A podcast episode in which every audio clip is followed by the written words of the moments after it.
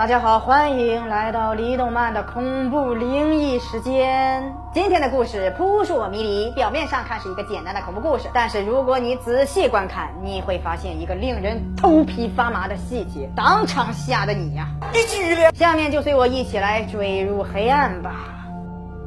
一天，周明加班到很晚。办公室里只剩下他一个人。周明连续加班很多天，全身上下疲惫不堪，准备打卡下班回家。可是打卡机怎么也不好用。他舔了舔手指，终于打卡成功了。这时，大楼的走廊空无一人，漆黑一片。钟明慢慢的向电梯走去，可是楼上突然传来了什么声音。当钟明注视楼上的时候，身后突然有一个黑影。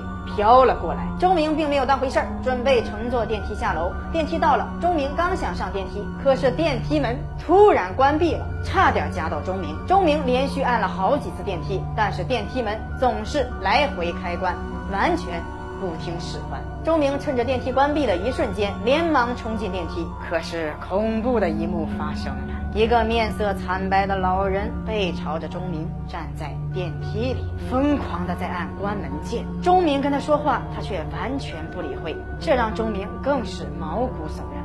通过观察，这个老人有影子，这就说明这个人并不是鬼。钟明这才松了一口气。这时电梯门打开了，钟明走出了电梯。就在这时，钟明发现有些不对劲，眼前漆黑一片，伸手不见五指。他不由自主地回头一看。电梯的对面竟然还有一扇门。当他缓过神来，想要跑回电梯的时候，却为时已晚。电梯的门慢慢关闭了。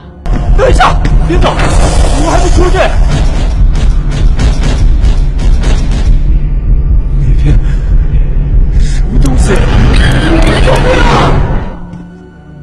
是四楼，我看了，这是窗户坏了，明天再修吧。是吗？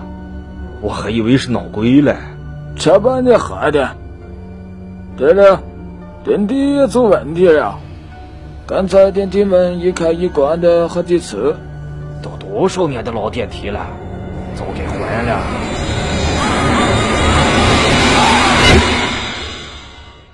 这集大家是否看明白了呢？钟明为什么会走进恐怖的神秘领域呢？真相只有一个，之前的种种迹象表明，钟明早就已经。死亡了。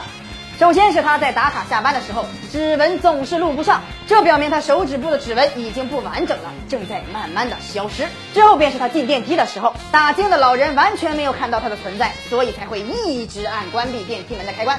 最后，钟明走进的那个黑暗领域，不是别的地方，很有可能就是阴间。